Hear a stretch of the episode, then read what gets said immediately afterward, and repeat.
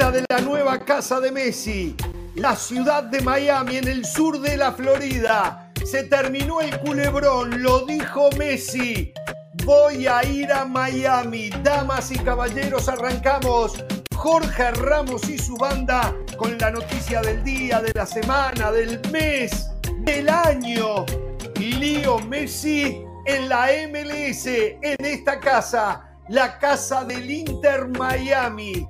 Aquí estará jugando el mejor futbolista del planeta Tierra en el Inter Miami a partir en algún momento del mes de julio o de repente el comienzo demora hasta principio de agosto. ¿Cómo les va? Un placer, muy pero muy buenas tardes. Y bueno, Messi cumplió con la palabra dijo que quería tomar una decisión rápidamente y vaya si lo hizo. Es más, todavía está en París, todavía está moviendo los petates, armándolos para ir, venirse, porque sí, yo voy a poder mirar aquí a través de la ventana y Messi va a estar entrenando ahí, eh, casi prácticamente en el fondo de mi casa, eh, para venirse a la ciudad de Miami. Eh, vamos a hablar de muchos otros temas, el fútbol de estufa que está de moda, Real Madrid que no lo confirma porque claro, claro, ¿cómo va a confirmar la contratación de su nueva estrella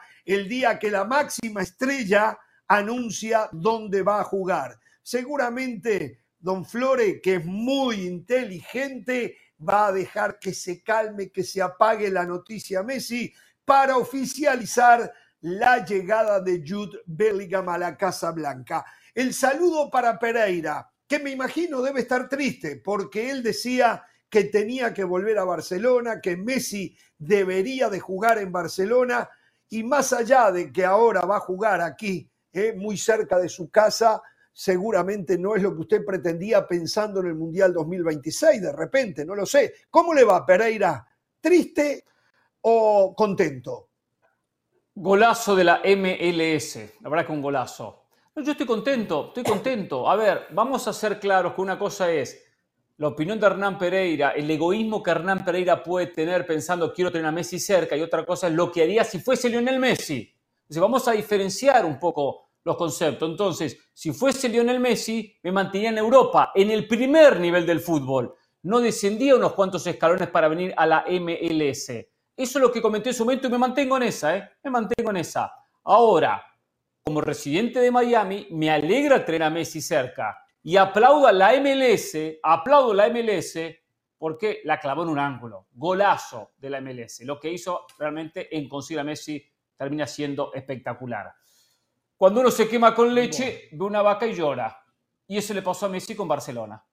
Se quemó. Exacto. En su momento, lo traicionó la porta y dijo, una sí, dos no, porque ya todo no olía bien. Y felicito, aunque no esté con nosotros, a Moisés Llorens, que de todos fue el más contundente cuando ayer dijo, ah, a Barcelona, remotísima posibilidad. Hasta lo sentí negativo de parte de Moisés Llorens. Pero él estaba. Lo ha sido a lo largo de toda esta historia. ¿eh? más que negativo, realista. Sentía. No, no, yo lo sentí negativo porque a mí me sorprendió la noticia, digo, me sorprendió desde el punto de vista que no pensaba que estaba tan cerca de la MLS, que sí, existía la posibilidad que existía. Pensé que el tema Messi-Barcelona todavía daba para mucho más, pero él ayer, mi, sensación es que no le había chance, por eso lo veía negativo, no, era realista. Y tengo Del una Valle, ¿cómo ¿eh? está usted? Una perlita interesante, una perlita interesante para abrir los ojos de algunos que no se han avivado. ¿eh? Algunos de repente sí, José quizás, ¿eh? Yo tengo una perlita muy buena, ¿eh? Del tema Messi, ¿eh? Por supuesto. hoy son dos horas para Messi, ¿eh? ¿Usted hoy tuvo almuerzo con Jorge Messi? ¿Yo? No, no, no, no, no tuve almuerzo con, Jorge, con Jorge Messi, no, le conté que la gente. Usted ayer en la interna nos dijo, mañana tengo un almuerzo muy importante, tema fútbol, no sé qué. Con la gente de Arabia Saudita. La gente de Arabia Saudita, sí, sí, sí, sí. Eh, Deben estar desconsolados, ¿no? Deben estar desconsolados. Sí, y la verdad que, la verdad que, vaya de que almorcé bien y gratis y todo, y pagaron, pero estaban muy molestos, ¿eh? Muy molestos. Pero están buscando, bueno, como, como, como en el fútbol, cuando le hacen un gol, el contragolpe, el contraataque, eh, buscar otra, otras alternativas. Pero bueno, después, después ¿A quién le está vendiendo? ¿A quién le está ¿A Beltrán les está vendiendo ahora? Porque Nico de la Cruz se va a Flamengo. Todo jugador que represente una buena suma de dinero para el River es bienvenido a una venta. Bueno. Saludo al señor eh, Del Valle. ¿Cómo le va, Del Valle? En un ratito toda la entrevista de Lío Messi, ¿eh? Lío Messi, absolutamente clarísimo en todos los conceptos. La vamos a tener toda la entrevista realizada por los dos periódicos catalanes, Sport y Mundo Deportivo. ¿Cómo está, Del Valle? ¿Cómo le va a usted? La envidia que Muy bien, un abrazo ¿eh? para usted. Me hubiese gustado que hubiese sido CR7, ¿no? No, no, yo, estoy contento de que venga Messi. Eh, Bien, José. Piensa ¿eh? que yo no sé de fútbol. Una cosa es el Real Madrid, una cosa es Cristiano, pero tener a Messi es un privilegio. Es un lujo el que nos vamos a dar. Ya lo hemos visto compitiendo al más alto del nivel. Inter Miami, usted, ¿no? Se vino con los colores del Inter Miami usted hoy, ¿eh? Digo, a usted no le cuesta mucho ¿eh? hacerse cliente. Sí pero, pero eh, Jorge, Hernán, yo esta temporada ya fui tres veces a la cancha y eso que todavía no está Messi, no es que ahora viene Messi y finalmente voy a conocer el estadio del Inter Miami como ustedes. No, no, no, yo soy un tipo de fútbol, a mí me encanta ir a la cancha. Bueno, no me hable de usted, hábleme de la noticia del día. periodista de la gente, mire, a mí me molesta, a mí me molesta que ya llevamos cerca de 10 minutos de programa. Yo pensé que usted iba a abrir el programa de hoy felicitándome por toda la información que yo di ayer. Una cosa es la opinión. una oh, cosa es la opinión. que tengo que y otra cosa, perdón, y otra cosa es la información. lo mío. Una, una omisión imperdonable lo mío. No tengo más que decir abiertamente a los 50 millones de posibles televidentes, dirigiéndome a usted, perdóneme, señor José del Valle. Tendría que haber saludado y con felicitaciones a usted, porque lo que hoy dice eh, el mundo del acuerdo, usted ayer dio detalle por detalle. Tiene fuente usted, ¿eh? Tiene fuente de verdad y con un chorrito bien largo, ¿eh? Sí, primero que todo acepto su disculpa porque me consta que usted es un gran compañero. Usted no nada más le da crédito a sus compañeros de la banda, le da crédito a otros periodistas que trabajan en ESPN o incluso a otros periodistas que son competencia de ESPN, porque usted es un tipo sumamente seguro, usted no es un tipo inseguro, usted tiene ética, usted es un gran profesional, así que lo acepto, Jorge. Mire, afortunadamente nosotros no vivimos de dar primicias. Ese no es nuestro trabajo. Nosotros venimos aquí a analizar, a debatir, a polemizar y a entretener a la gente. Pero sí valoro que de vez en cuando este grupo de trabajo de Jorge Ramos y su banda muchas veces da primicias. Si después nos dan crédito o no, eso a mí la verdad no me importa. Mi único compromiso es con la gente. Ayer dimos la información, independientemente de, mi opinión, ¿eh? porque yo sí pensaba que Messi iba a jugar en el Barcelona. Eso es lo que yo pensaba. Pero ayer le dije. Bueno, eso era por el susto que usted tenía. El susto lo llevó a eso a usted. No, no, no. Cuando los directivos del Inter Miami, eso se lo dije ayer, escucharon las declaraciones del padre de Leo Messi, ahí ellos se dieron cuenta que Messi iba a jugar aquí, porque ellos no veían Arabia como una liga eh, que compitiera con ellos. Sí, desde lo económico la oferta de Arabia era superior, pero lo dijimos ayer. O sea, la calidad de vida, eh, todos los endorsements que iba a recibir Leo Messi, la verdad que coincido con usted y con pare ahí, pare ahí. Le pregunto a la producción, le pregunto a la producción, tenemos el segmento donde ayer el señor José del Valle anticipaba lo que hoy sería noticia en cuanto a los detalles del acuerdo entre Messi y el Inter Miami. Este era del Valle ayer anticipando lo que hoy se convirtió en noticia. Véanlo. Las posibilidades de la MLS, en este caso del Inter Miami, aumentan. Reiteramos algunas condiciones que nos han filtrado. 50 millones de dólares de salario para Lionel Messi.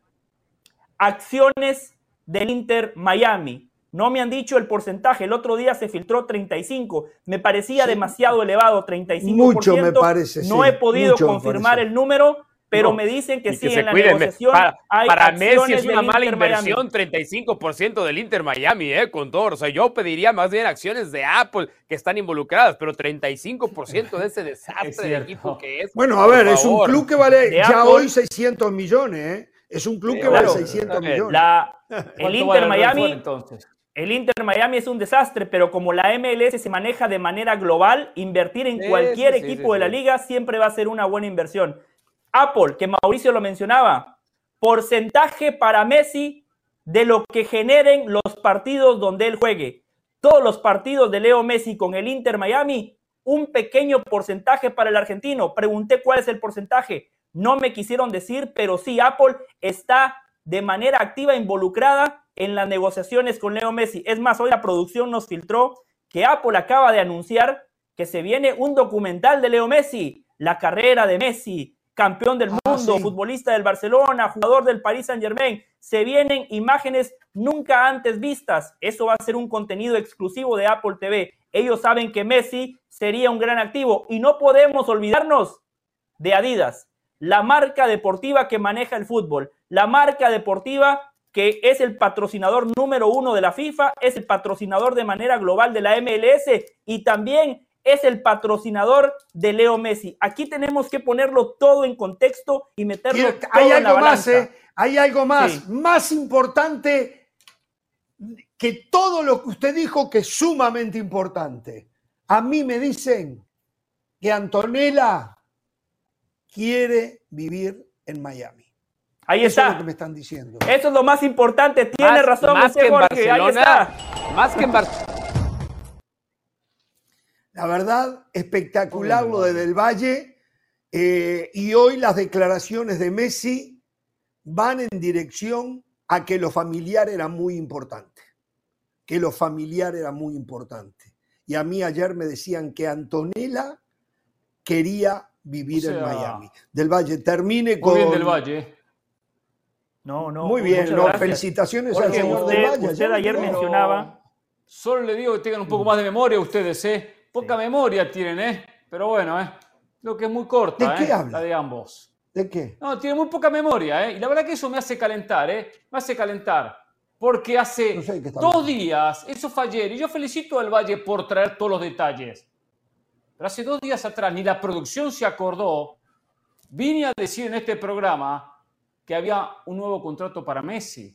Y vine a decir que le decían a partir de julio que después Ramos dijo, ah, va a debutar contra Cruz Azul, pero ya eso no importa. Lo que dijo Pereira ya no tiene ninguna importancia y llenamos de flores al señor José No se sienta mal ayer, el crédito es del Valle, Pereira, no se ah, sienta lo mal. Que dije antes, sea buen compañero. del, Valle, del Valle levantó el teléfono y empezó a averiguar cuando, cuando yo le abrí la puerta. O sea, yo tiro el centro, la asistencia, mete el gol, en pero un solo día que debe ser de felicidad para el fútbol de Estados Unidos. Usted viene me calienta, con su me gusto a limón al programa. Vamos a ir a la pausa.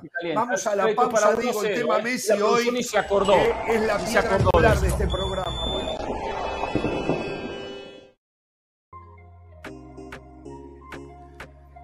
La noticia del año. Lío Messi será nuevo jugador del Inter Miami. Ya lo dijo el propio Lío Messi en un ratito. Vamos a escuchar todas las declaraciones de Lío Messi comunicando el por qué Inter Miami, por qué no Barcelona, por qué no Arabia Saudita. Reiteramos, para usted que pudo haber llegado tarde al programa, eh, Lío Messi le comunicó al mundo que va a jugar en la MLS. Sí, la misma liga que acá en este programa, con la excepción de mi persona, no se habla muy bien. Bueno, aquí va a jugar Lío Messi. Eh, yo me imagino cómo estará la afición del sur de la Florida. Esto, mm, las entradas ahora eh, seguramente se van a ir volando, ¿no? La gente va a querer ir al estadio, eh, lástima que tienen un estadio tan pequeño. Digo, una figura como Lío Messi aguanta un Yo le tengo información. ¿Sí? Tengo mucha información, mucha información. Bueno, lo escucho, lo escucho, lo escucho porque yo no tengo, lo escucho.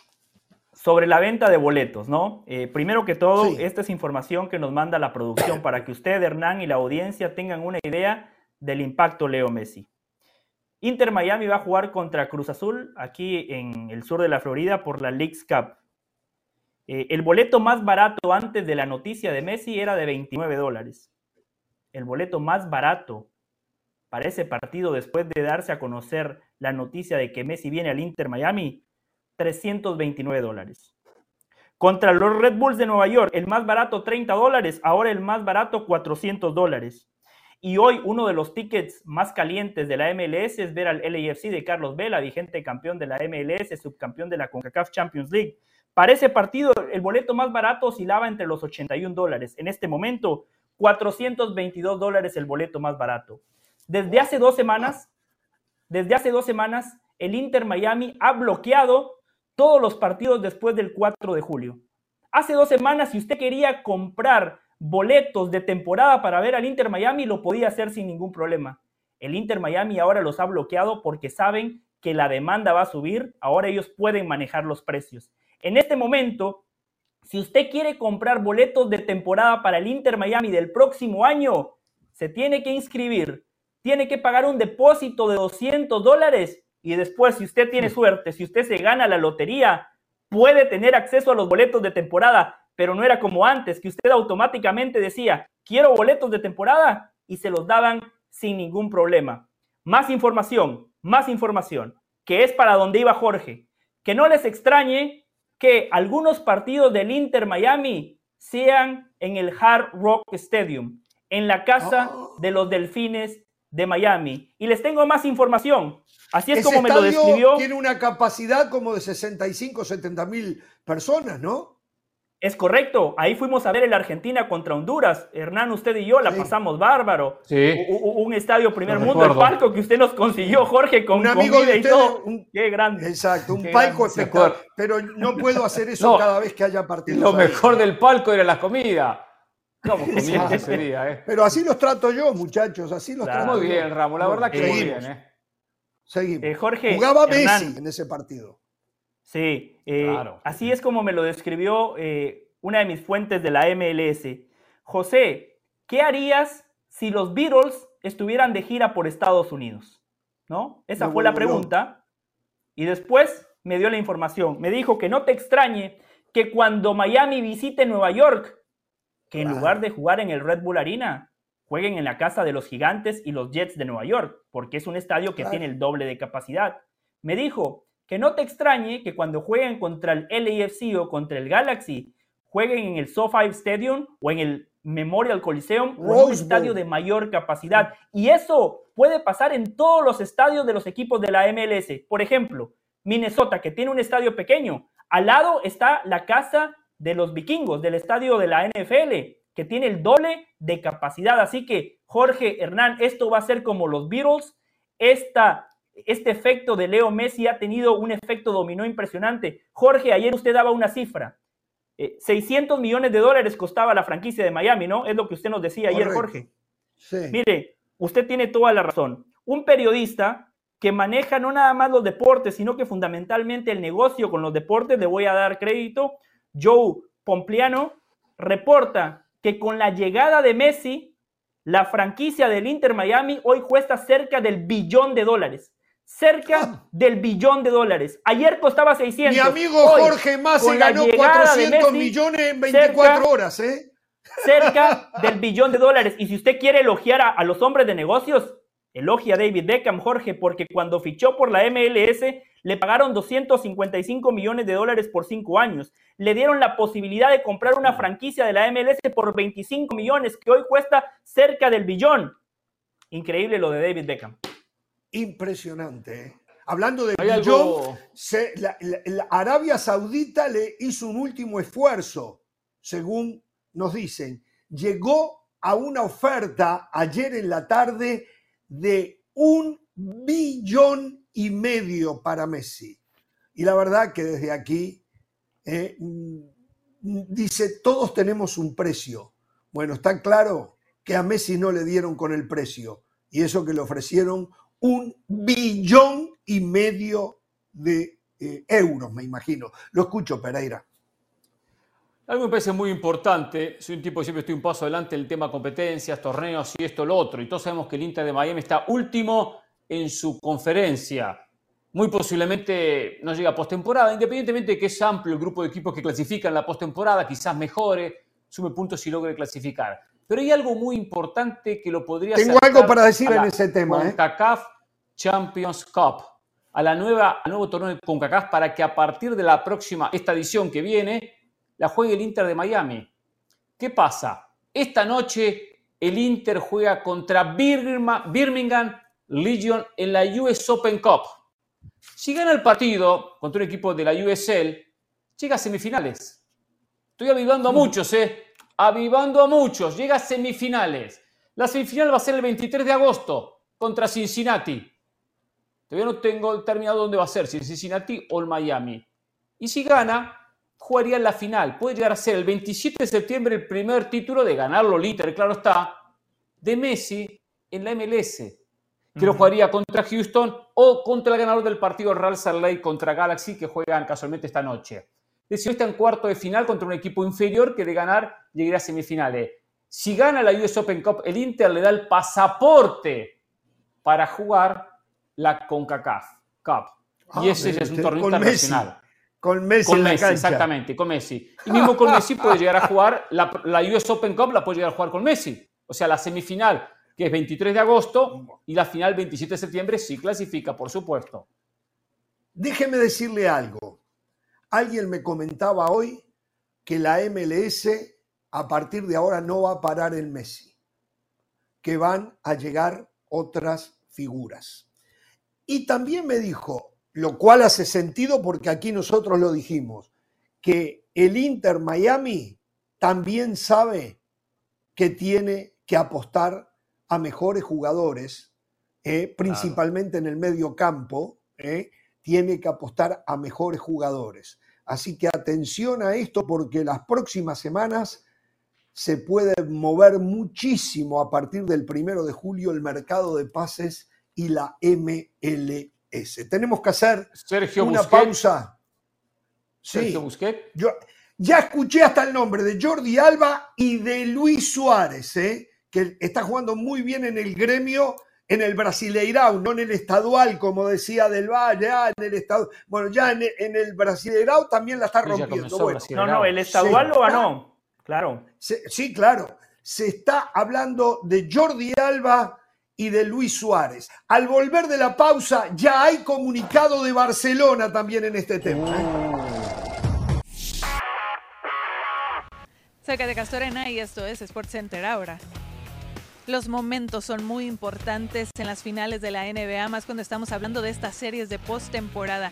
Y este juego 3 es de vital importancia porque hay uno de estos dos equipos que se pondrá en ventaja y que tendrá además estos momentos, este momento de la confianza. Ahorita es el Miami Heat quien viene con esa confianza después de robarse esa victoria como visitantes en el juego número 2 en Denver. Y Denver Nuggets están preocupados, pues hubo bastantes cosas que no les gustaron y que hay que mejorar. Y llegan con esa presión además porque es Miami quien para estos dos siguientes partidos estará en casa con el respaldo de su gente. Así que este juego 3 es de suma importancia y me atrevería a decir que el factor X entonces en este juego 3 y 4 es el último parcial porque en ese último cuarto Miami ha respondido, ha superado al equipo de Denver. Basta ver que en ese juego número 2 anotaron 36 puntos con una efectividad arriba del 60% del campo y del 50% en triples, así que por ahí pasará la diferencia. No se pueden perder este juego número 3 a las 8.30 de la noche, tiempo del este, por las pantallas de ESPN. Esto fue SportsCenter ahora.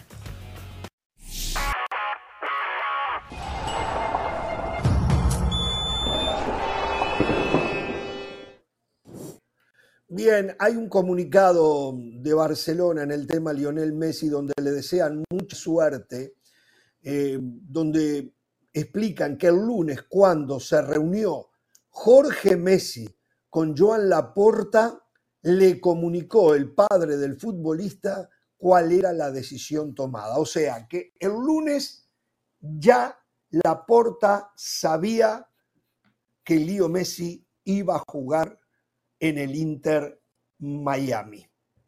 Eh, yo recuerdo que se dijo que se reunieron por media hora. A mí me llamó la atención porque si estaban de verdad en una negociación, una negociación de ese tipo no se arreglaba en media hora, ¿no?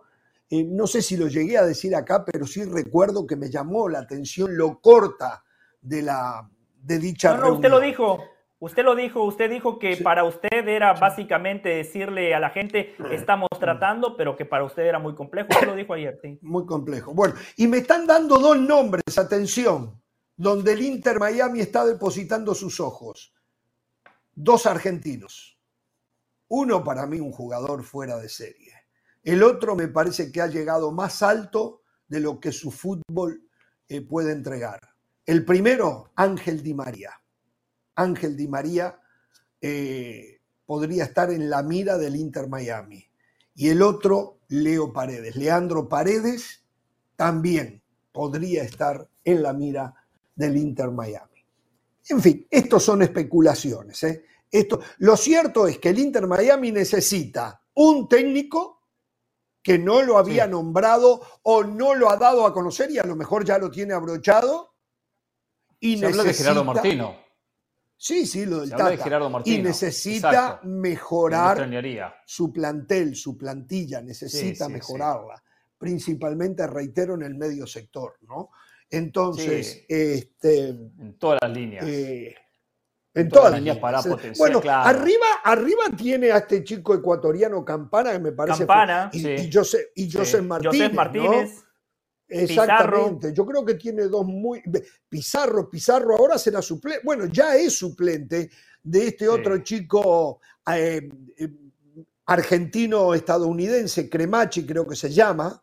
Muy bueno, 18 añitos, ya fue llamado a selecciones menores de Estados Unidos y estuvo en esta selección de Mascherano, pero no quedó en la sub-20, este, y se ha hecho con la titularidad.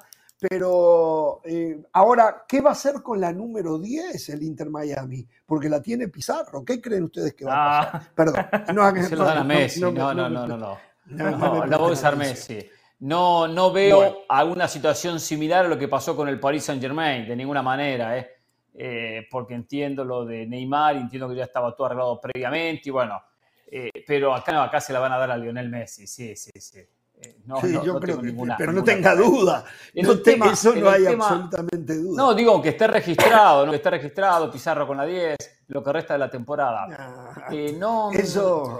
volviendo al tema Barcelona, volviendo al tema Barcelona, esto de que, y no, y no, leí el comunicado porque sé que acaba de salir, que la Porta haya dicho o que el comunicado lo informe, que ya el lunes sabían la decisión. Es como decir, bueno, no pudimos hacer nada, ya llegamos con las cartas sobre la mesa, ya no nos dieron, no nos dieron la oportunidad, una manera de lavarse las manos. Pero es una nueva derrota para la Porta y para Barcelona. Es una derrota. Porque, ¿Por qué Barcelona no puede contratar a Messi? No puede contratar a Messi por una cuestión económica, pura y exclusivamente, por malos manejos. Está en quiebra, es un equipo que está en, en la época de Bartomeu y también con la influencia del propio Laporta, que nunca hizo un plan para recuperar en dos años a Messi. ¿Por qué hacemos este plan? ¿Por qué no buscamos eh, acomodarnos económicamente? Eh, ¿Y por qué no intentamos en dos años que vuelva? No, tampoco lo hicieron y gastaron demasiado dinero en cantidad de jugadores. Que algunos potenció el equipo, lo potenciaron, sin duda, pero otros no, otros no. Llegaron demasiados jugadores a Barcelona. Entonces, desde ahí, para la puerta es otra derrota, es otra derrota, contundente. O sea, vuelve a perder Barcelona porque la prioridad de Messi, seamos bien claros, era Barcelona. El plan B era el Inter de Miami. El plan era Barcelona. Y un rato lo vamos sí, sobre el tema Barcelona, yo, yo estoy de acuerdo con lo que comenta Hernán. Eh, Laporta va a pasar a la historia como el presidente que dejó que Messi saliera de la institución gratis, el jugador más emblemático, el futbolista que cambió la historia del Fútbol Club Barcelona, se fue gratis y cuando lo pudo repescar, no lo hizo. A ver, el Barcelona el verano pasado activó un montón de palancas para fichar a Rafinha, a Lewandowski y a muchos futbolistas. ¿Por qué no se guardó esas palancas para fichar a Messi? ¿Por qué no activó más palancas? ¿Por qué no hizo el esfuerzo para que Messi regresara a Barcelona? Porque reitero desde la opinión, yo también estaba con Hernán. Para mí Messi quería jugar en Barcelona, pero fundamentalmente Messi quería vivir en Barcelona por un tema familiar, por un tema de su esposa y de sus hijos. Después, la opción B siempre fue el Inter Miami. Sobre el comunicado del Barcelona, hay algo que no me gusta. Y si yo fuese ejecutivo de la MLS en este momento estaría muy molesto. Estaría muy molesto porque el otro día lo hablábamos aquí en Jorge Ramos y su banda. La realidad versus la percepción. Nosotros que seguimos la liga sabemos que la MLS ha cambiado su política de fichajes, pero la percepción de mucha gente sigue siendo otra.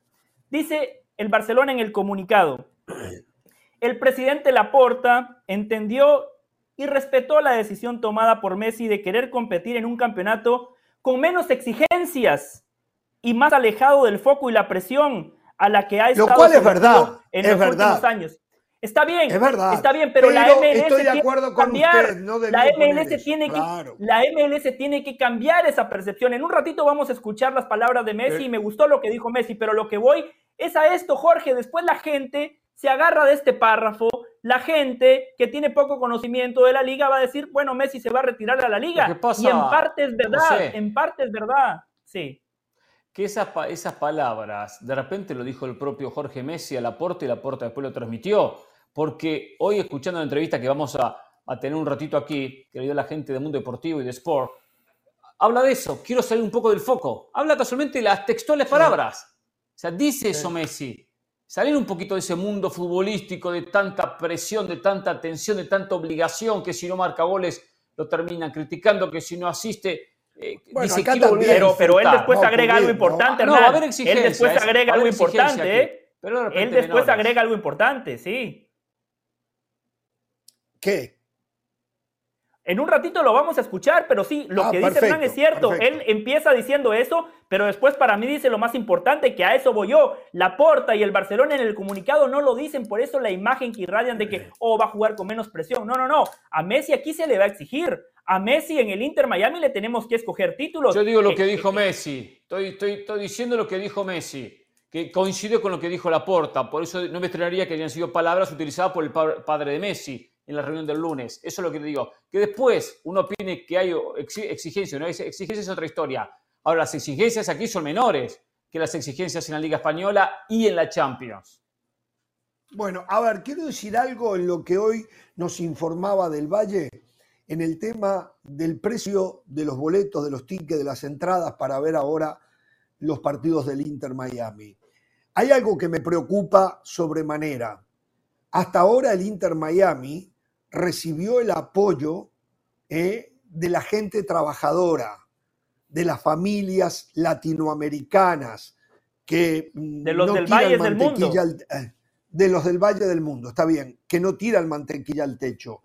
Eh, yo sé que esto es un negocio, lo entiendo, pero me gustaría ver por parte de la MLS y del Inter Miami que se proteja un poco a todos aquellos que han hasta el día de hoy estado acompañando al equipo, aquellas familias que esperaban la llegada de un partido los sábados casi siempre eh, para ir todos juntos y compartir y ver al equipo de la ciudad. Eh, y lo mismo, y lo mismo tendría que ocurrir en otras ciudades donde vaya a jugar Messi, Claro. porque los aficionados de los equipos eh, que se van a enfrentar con el Inter de Miami eh, han apoyado a esos equipos y ahora porque llega Messi les arrancan la cabeza. Me parece Ojo que una acá, cosa igual, Jorge. Ojo yo sé cosa, que esto es oferta y demanda, ¿no? Pero algo Sí. habría que hacer. No sé Pero- qué. Planteo el problema, que busquen la solución, ¿no? Sí, yo digo algo y de repente me corrigen, ¿eh? porque no tengo toda la información, pero ojo a esto. Una cosa son los valores que maneje el club y otros los valores de la reventa, ¿eh? porque quizás son los valores de la Eso reventa también. que ya están oscilando lo que está Eso mencionando también. José. Hoy, eh, hoy por hoy hay muchos partidos importantes, o me, ha pasado hace poco con un concierto acá la reventa es importante en permitida. Miami, concierto importante en Miami que no conseguí entradas y a las pocas horas estaba 8, 10 veces más de lo que estaba el ticket a la venta que no, no se pudo conseguir. Mi esposa Claro. quería ir y no pudo conseguir.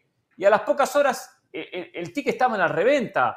Entonces, eh, eh, y hasta cuestión de minutos, sí, hay un manejo ahí que, ojo, que quizás está pasando por ese aspecto. Entonces, no, no puedo eh, hablar con la autoridad porque no sé si es el Inter que subió los valores o no los subió, pero cuidar ese aspecto. Correcto. Por supuesto. Yo, yo le doy la información. Los precios que yo daba son de reventa porque arranqué diciéndoles que el Inter Miami ha bloqueado los partidos del Inter Miami después del 4 de julio. Segundo, sobre lo que decía Jorge, las personas que ya tienen su boleto de temporada, a ellos no, les va a cambiar el precio. Claro, a ellos no les va a cambiar el precio. Tercero, sobre el manejo raro que dice Hernán Pereira, Ticketmaster, que tiene un monopolio en Estados Unidos, está siendo demandada. Está siendo demandada por los conciertos que decía Hernán. Eh, si quieren podemos hablar de Taylor Swift, no hay ningún problema, ¿no? Pero eh, eh, ese es el foco de la demanda y pasa en los deportes también. Entonces, por supuesto que hay muchas Miguel, cosas por cierto. Ah, bueno. bueno, a ver, em, tenemos que hacer una nueva pausa. El Chiquitapia el, nuevo fenómeno del fútbol mundial. Qué fenómeno. Eh, en Twitter dice, Leo, a donde vayas, te seguiremos. Si vos sos feliz, nosotros también. Desde hoy el Inter Miami tiene un nuevo hincha. Nuestro Inter este Miami, Jorge. El mismo que clasificó a Argentina, que había quedado afuera del Mundial Sub-20. Sí, la puso y jugó el Mundial. Lo sé, pero no pudo este, clasificarla a la final. ¿eh? Vamos a la pausa, volvemos, volvemos. Qué bárbaro, qué bárbaro. Este chiquitapio, siempre igual.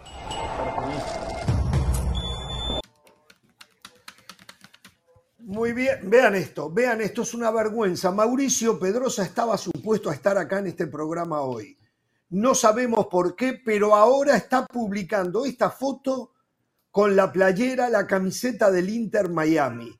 ¿Qué tiene que hacer Mauricio Pedrosa, residente del sur de California, nacido en Aguas, no en Aguas Calientes, no, en San Luis, Potosí, hincha de la América. en San Luis Potosí, eh, cliente del América, eh, porque hincha tendría que ser del Atlético de San Luis, ahora haciéndose cliente del Inter Miami. Una vergüenza. Yo lo que quiero que explique por qué no está acá en el programa. Hoy estaba supuesto a estar sentado aquí con nosotros, ¿no?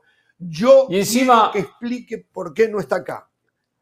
Encima no sé si hincha, seguidor, cliente, ya uno sabe cómo calificarlo, del Galaxy o de Los Ángeles FC. Creo que de Los Ángeles más que del Galaxy.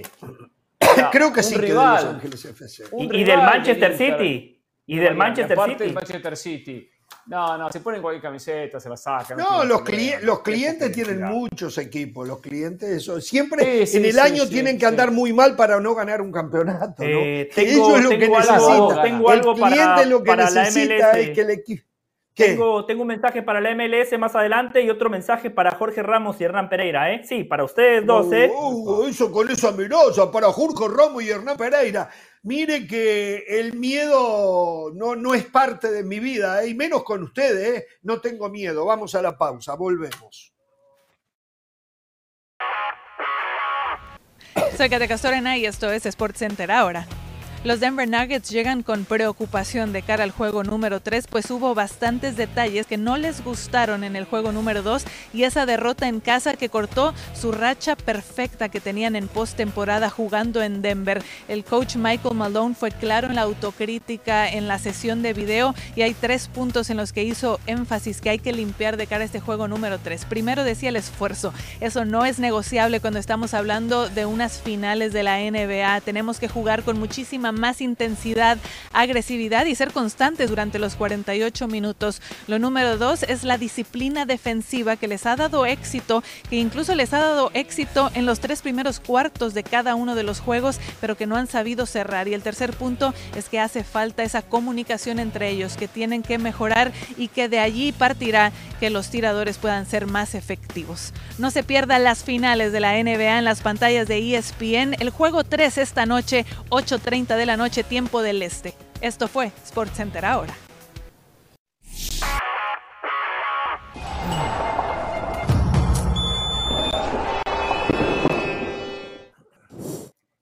Por supuesto que la MLS también sacó un comunicado diciéndonos complace que Lionel Messi haya declarado que tiene la intención de unirse a Inter Miami este verano, aunque queda trabajo para finalizar un acuerdo formal esperamos dar la bienvenida a uno de los mejores jugadores del fútbol de todos los tiempos a nuestra liga. Esto es la MLS. Sí, porque atención a esto. Messi dijo, voy a ir a Miami, pero también Messi fue claro, y ahora ya lo vamos a escuchar, dijo que todavía hay detalles por finalizar. ¿eh? Vamos a escuchar la nota que los periodistas de Mundo Deportivo y de Sport, dos periódicos eh, catalanes, hicieron en París con el mejor jugador del universo. Aquí está.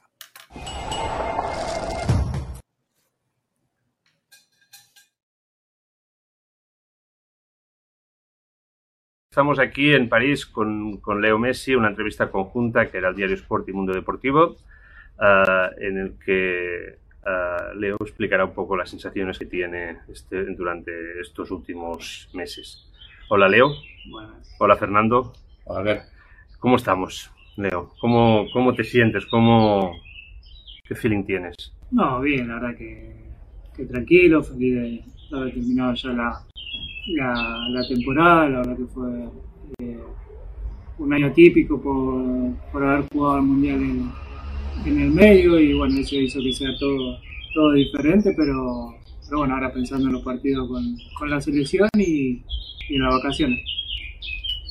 Eh, ahora acaba la temporada, Leo. Eh, te vas de París, pero los números no han sido malos, ¿no? ¿Con qué sensaciones acabas tu periplo en el PSG? Bueno, sensaciones encontradas. La verdad que el primer año fue, fue muy difícil, como ya lo dije en alguna ocasión, por diferentes, diferentes motivos.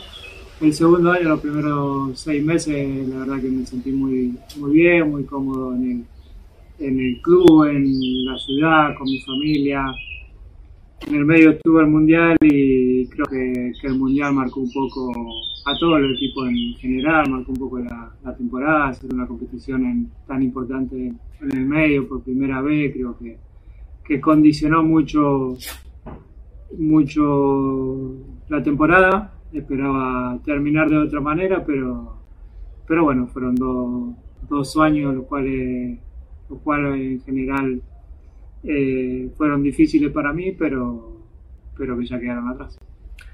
Hemos venido también a hablar del Barça. ¿Cómo, cómo, cómo lo has visto tú? ¿Cómo lo has echado de menos? Sí, obviamente que, que sí, que, extrañaba, más cuando te, decía recién que la verdad que acá eh, el primer año para mí fue, fue muy, muy difícil después de, la salida, de cómo fue y todo. Eh, obviamente que, que, lo seguía, que miraba los partidos y siempre, siempre añoraba los recuerdos y el poder estar, poder estar ahí. Has dicho que has estado siguiendo los partidos, eh, supongo que te alegraste como un culé más, ¿no? Cuando ganaron la liga. Sí, obvio que sí, que lo seguí todo el año y quería que, el Barça ganase, como, todos los hinchas de, Barcelona. Eh, incluso eh, primer año también, que llegó con Xavi, también hablo mucho con, él sobre, algunos partidos, después de, de, partidos, de situaciones, la verdad que hablamos, hablamos bastante de que está él como entrenador y, lo seguía, obviamente. y respecto a la posibilidad de volver, uh, ¿has tomado alguna decisión? Sí, la verdad que sí, que que obviamente que tenía mucha ganas, mucha ilusión de, de, poder, poder volver. Eh, pero por otro lado, por otro lado, después de haber vivido lo que viví, la salida que, tuve, el cual no quería volver a estar otra vez en, la misma situación y esperar a ver qué, iba a pasar y, dejar mi futuro en manos de, otro, por así decirlo de, alguna manera. Quería tomar mi, propia decisión pensando en, en, mí, en mi familia. Eh, si bien escuché que se decía que, la liga había aceptado todo y que, estaba todo bien para, para que vuelva, eh, todavía faltaban muchísimas otras cosas que, se den. Escuché que, tenían que vender jugadores o bajar, bajar sueldo a, a jugadores y la verdad que, que, yo no quería pasar por, por, por, eso ni hacerme cargo de o tener algo que ver con, con todo eso. La verdad que ya, ya se me acusó de, de muchísimas cosas en, eh, que no fueron ciertas en, en, mi carrera en el, en el Barcelona y ya estaba un poco cansado, no quería pasar por, por todo eso. Y, y bueno, la, la, vez que me tuve que ir, la verdad que también la liga había, había aceptado también que, que me inscriban y al final no, no se pudo hacer y bueno, tenía el miedo ese de que vuelva a pasar lo mismo y tener que andar a, la corrida también como, como pasó, que me tuve que venir acá a París, a estar en, un hotel mucho tiempo, con mi familia, con mis hijos yendo al, al colegio y todavía estando en el hotel. Y, y bueno, quería, quería tomar mi, mi, propia, mi propia decisión y por eso, por eso fue un poco que, que no se dio mi, mi, vuelta al Barça, si bien me dice me hubiese encantado, no, eh, no se pudo, también, también estoy en un momento donde donde quiero salir un poco de, del foco, eh, pensar más en, mi familia. Como decía recién, tuve dos años, el cual eh, a nivel familiar eh, estaba tan mal yo que no, que no lo disfrutaba. Tuve, tuve el mes que fue espectacular para mí haber ganado el, el Mundial, pero sacando eso fue una etapa difícil para mí. Quiero volver a reencontrarme con, con el disfrute, con el disfrute de mi familia, de mis hijos, del día a día. Y bueno, por eso fue un poco también la decisión de no, de, de no dárselo de Barcelona. De todos esos motivos, Leo, de todos esos, que son varios y muy bien argumentados, ¿cuál es el que más pesaba para ti? ¿El tema de la decisión de que nadie decidiese por ti? De tener mi propia decisión, ¿no? Y no tener que, que esperar otra vez y que pudiese a llegar a pasar lo mismo que, que, ya pasó y como, como te decía, eh, el, querer, el querer también ya después de haber, de haber conseguido todo, gracias a Dios, de haber conseguido por último el Mundial, que era tanto lo que tanto deseaba. Eh, buscar otra cosa también y un poco de, de tranquilidad. ¿Y tu familia uh, qué dice a todo esto? Porque siempre que tenían un par de días se escapaban a Barcelona, uh, hay una premisa pendiente ahí con tu hijo.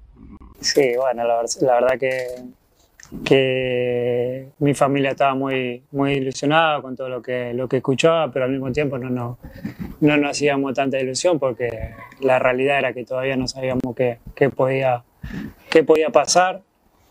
Pero obviamente que, que yo estaba con mucha ganas de, de, de, volver, nunca, nunca no quisimos ir de ahí, fue muy, muy difícil, pero también me, me apoya y es una, es una decisión tomada en, en familia, no solo mía, y, y, y bueno, también están contentos de, de, de nuevo cambio, si bien eh, triste también por irse, porque si bien le costó al principio, eh, ahora están más que adaptados acá a París, tienen su, sus amigos, el colegio, y, y, le duele también separarse de, de todo eso, pero, pero, bueno, ya son grandes, sobre todo Tiago, entiende la, la situación y, y, está feliz de, de, lo que se va a venir. Desde el club, diferentes estamentos han dicho que básicamente dependía de ti, incluso se dijo un 99%, dijo Xavi que tú tengas la sartén por el mango, pero en paralelo es verdad que faltaba algo para esa oferta. ¿Cómo lo has vivido eso? No, bueno, escuchó un poco de, todo lo que se decía, lo que, se iba, lo que iba saliendo, lo que dijo Xavi, pero era un poco lo que decía recién también, ¿no? La liga había, había dado la ok, pero tampoco es real que la decisión sea mía, ¿no? Porque todavía faltan muchas cosas y, y es, un, es un verano largo, el cual no quiero volver a pasar por, por lo, que, lo que ya pasé y, y preferí tomar la, la decisión antes para, para, terminar ya con esto, estar, estar tranquilo y pensar en, eh, en las vacaciones y, en, y en, mi, en, mi, futuro ya planeando lo que, lo que sé que va a ser posible. ¿Se ha sentido, ¿Te has sentido presionado por todas las informaciones que llegaban de Barcelona y, y, de lo que se decía? No, no, no, porque la verdad que salía tantas cosas y, y no sé de dónde salía, pero hubo muchísimas eh, filtraciones, noticias que, bueno, incluso hubo, hubo periodistas que me pusieron en, en todos lados, me confirmaron en, en Arabia, en Barcelona, lo daban por hecho y el otro día cambiaban la versión. Eh, se dio mucho de, de, eso, así que intentaba de, de, de, pensar en lo que yo sabía, en lo que yo sentía y manejarme con, con eso y no en lo, que, en lo que se decía. ¿Cómo ha afectado en tu decisión lo que sucedió hace dos años, en 2021, cuando regresabas de Ibiza con la familia, casi de la playa, para firmar tu renovación y de golpe porrazo te viste eh, que no podía ser, que te decían del club que no podía ser y tenías que buscarte otro club y, y desarraigar a tu familia de Barcelona? Bueno, fue, fue durísimo, fue durísimo y uno de los motivos, como recién expliqué, es el no, el no volver a pasar o a poder volver a pasar por todo eso, porque fue, fue una etapa muy, muy fea, porque nosotros llegábamos con, con la ilusión de, de, cada año de volver a arrancar eh, a entrenar, los nenes con, con, su colegio, sus amigos, su rutina, y, y cuando estaba todo para firmar, de, de, la noche a la mañana no, no se pudo hacer y me comunican que, que, no, que no es posible, que me tengo que, que ir del club y bueno, eh, empezar a, eh, a, correr y a buscar eh, equipo, a tomar una decisión a la, a, la, a la apurada y pasar por todo lo que pasamos, que, que, que, fue duro, la verdad. ¿Y estos dos años aquí en París también han acabado afectando de alguna forma la decisión final que, que has tomado?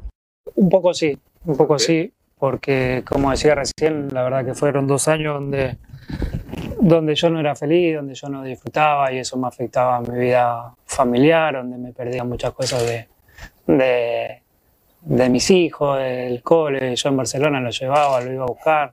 Acá lo hice mucho menos que, que, que en Barcelona o el compartir actividades con, con ellos.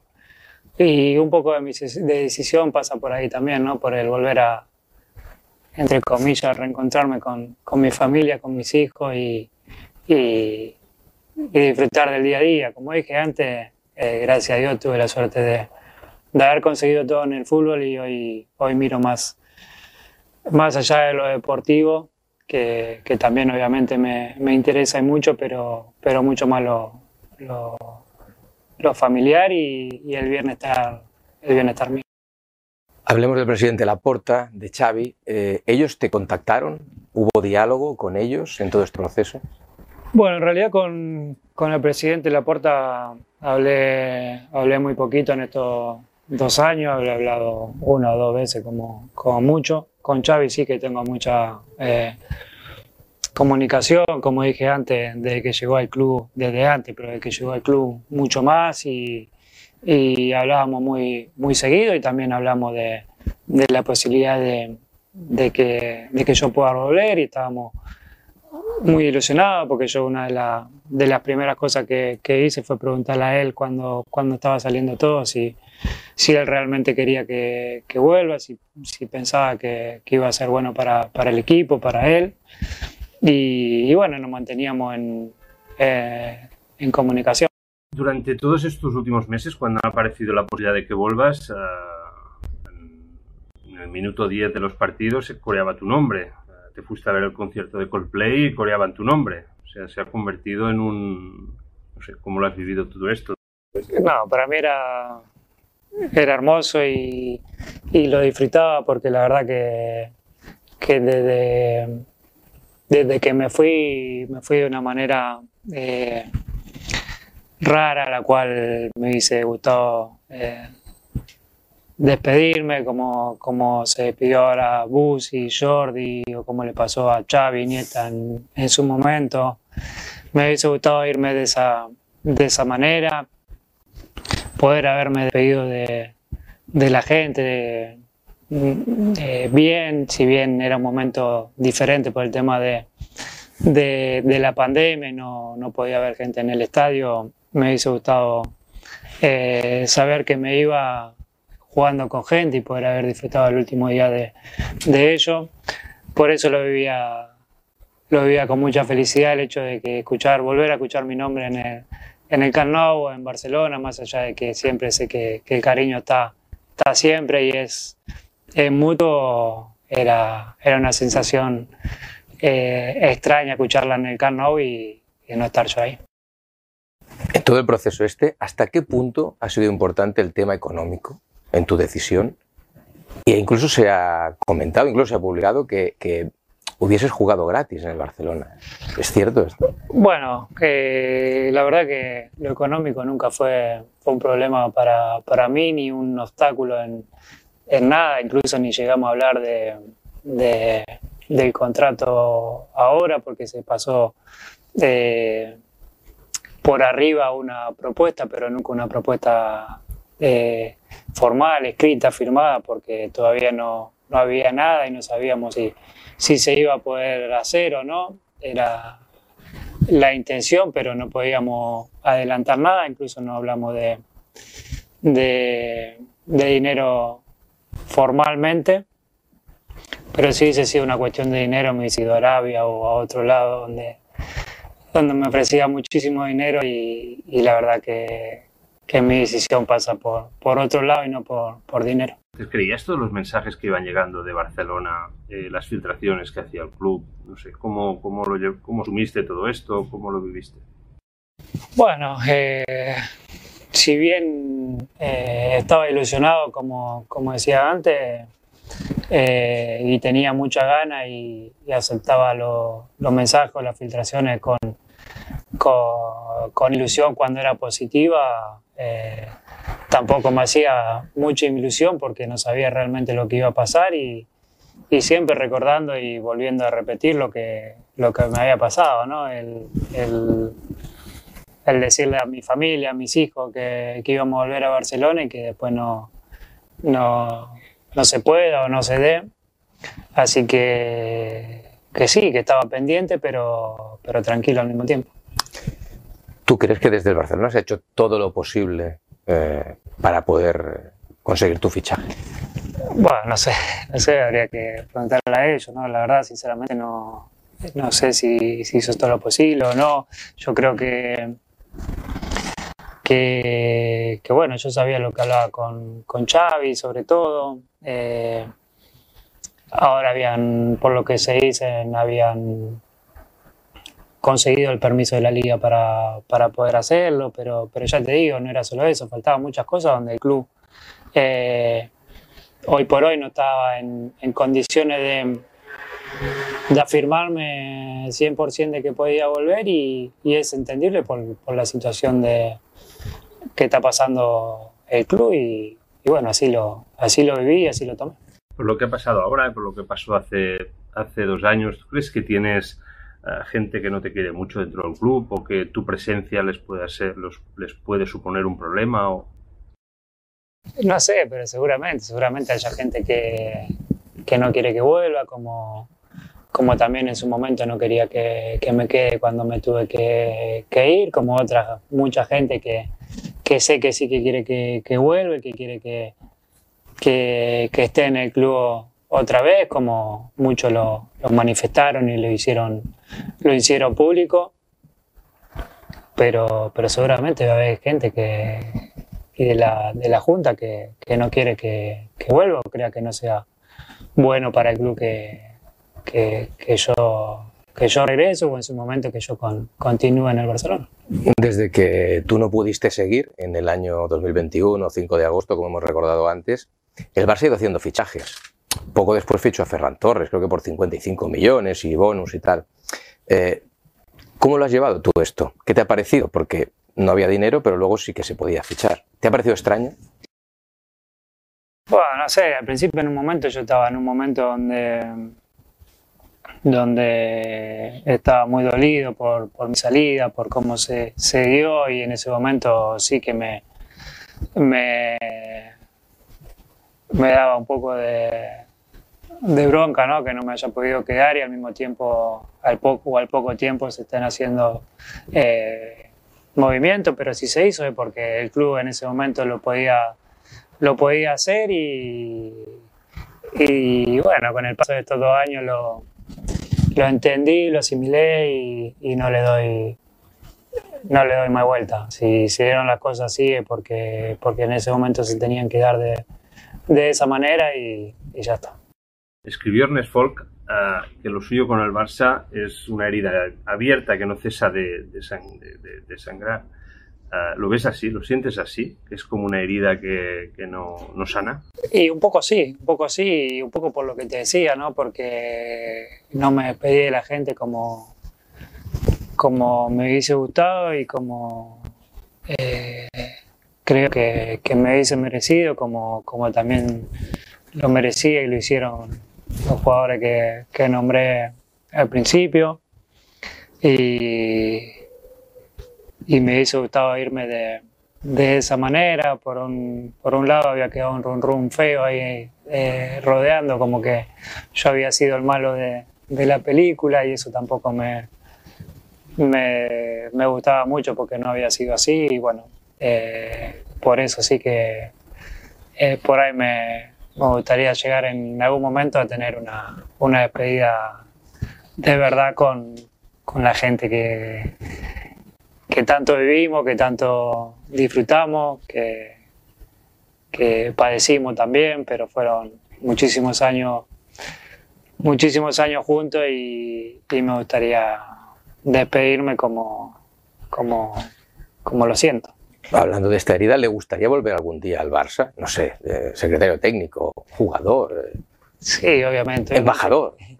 Obviamente que sí, que siempre me gustaría estar cerca del club. Es más, voy a vivir en Barcelona y eso es una de las cosas que tenemos eh, clarísima con, con, mi mujer, mis hijos. Eh, ojalá, no sé en qué momento, de qué y cuándo, pero, pero ojalá pueda volver algún día eh, a aportar algo al club y, ayudar, porque es un club al cual, al cual amo, al cual siempre lo, lo dije al cual tuve el cariño de, la gente durante toda mi carrera y, me gustaría estar otra vez, sí. Durante todos estos meses supongo que lo has vivido también con, un poco de ansiedad por, para ver cómo, cómo se desarrollaba todo. Eh, ¿Hay algo que te haya dolido en especial o qué piensas? Joder, esto se lo podían haber ahorrado. No, no, bueno, como decía antes, salieron tantas cosas, se filtraron tantas cosas, tanto eh, tantas mentiras que se dijeron, pero, pero bueno, yo no puedo tampoco salir a, desmentir cada cosa que, se dice, pero sí por ahí veo que, hay muchos periodistas que, que, dicen mucha mentira y queda, quedan retratados y no pasa nada. Al día siguiente vuelven a decir otra mentira y, y no pasa nada. Y creo que, que sí que hubo muchas cosas que, que, que me molestaron. Por ejemplo, cuando usa mucho a mi familia, que mi papá llamó a, a la liga para decir la verdad, o que uno de mis hijos le había pasado mal, que se dijo, cuando es todo lo contrario, mi hijo no se quiere ni de acá por, por lo bien que están. Cuando se meten con mi familia y empiezan a hablar de, de cosas que no tienen nada que ver sin saber, sí que, que molesta un poco y más que nada eso, ¿no? Que hablen, que hablen y mientan con, con tanta impunidad. Y luego, por último, la otra pregunta clave, tras saber que no volverás al Barcelona, ¿hacia dónde se encaminan tus pasos? ¿A Arabia, que se ha dicho también? ¿A Miami? No, ¿A otro sitio? No, no. Eh, tomé la decisión de que, que, voy a ir a Miami. Eh, todavía no tengo cerrado 100%, nos falta algunas cosas, pero, pero bueno, decidimos, decidimos continuar el, el camino ahí claro, esto es nuevo. O sea, no sé si te llevas a Busi, si, si, si, viene contigo o no. Bueno, eso, es otra de las cosas que dijeron, ¿no? Que, que me iba con Busi, con Jordi, Arabia, que, que ya teníamos todo arreglado, ¿no? Cada uno eh, mira por, su futuro. Yo, obviamente, que estaba pendiente de, de ellos, de, qué, iban a hacer, pero, pero nunca en ningún momento nos pusimos acuerdo para ir junto a, ningún lado. Eh, yo tomé mi decisión por mí, no sé qué, qué, qué, van a hacer qué van a hacer ellos, pero, pero bueno, lo mío fue un poco pensando en todo lo que, lo que hablamos durante toda esta entrevista y, y no, no, tengo armado nada con nadie. Cuando dices uh quiero salir del foco, que dices, y esto es irte de, el foco, ¿qué, interpretas tú para esto? ¿Es irte de Europa, eh, dejar la, no sé si es la autocompetición, o explícate un poco mejor, por favor. irme de Europa. Eh, la verdad que tuve oferta de otro equipo europeo, pero ni siquiera la, la, evalué porque mi idea era ir a, Barcelona y si no ya, ya salir del Barcelona. Como hablaba antes, creo que, llegó el momento de, analizándolo y pensándolo, dejar el, fútbol europeo, mucho más después de haber ganado el Mundial, que era lo que, lo que me faltaba para, para, para cerrar mi, mi carrera por, por estos lados y bueno, eh, vivir la, la, liga de Estados Unidos de, otra manera y disfrutando mucho más de, del día a día, obviamente con la misma responsabilidad y ganas de, siempre de, de querer, de querer ganar y de querer haciendo las cosas bien siempre, pero con más tranquilidad seguramente.